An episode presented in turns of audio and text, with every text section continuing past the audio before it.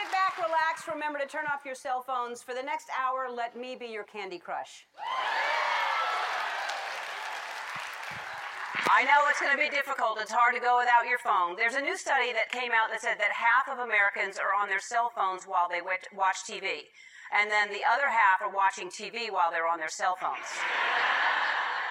I'm guilty of it too. I was even tweeting while I was hosting the Oscars. And so.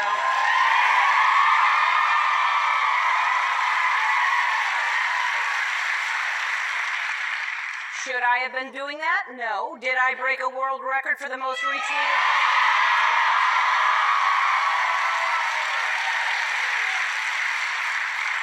Apparently, they say that 80% of people multitask while they watch TV. There's so many different distractions around, and it's getting harder for people to pay attention to what's really important in their lives, me.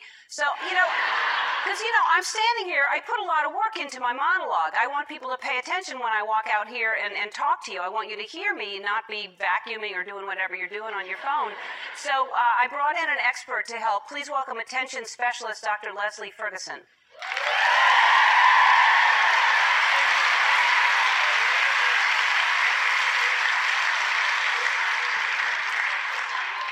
Leslie, hi.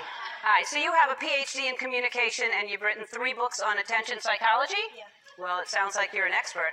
And those are all real credits. We would not make them up. So let's see how this goes. Um, so, what I want to talk to you about today is uh, something I noticed on menus in restaurants. Miley Cyrus! Miley Cyrus! I'm not talking about Miley Cyrus. I'm talking about menus on restaurants. Ellen's talking about menus in restaurants. Kim Kardashian! I don't really know what you're doing, but if you can just wait anyway until I finish the sentence because I'm leading up to a joke.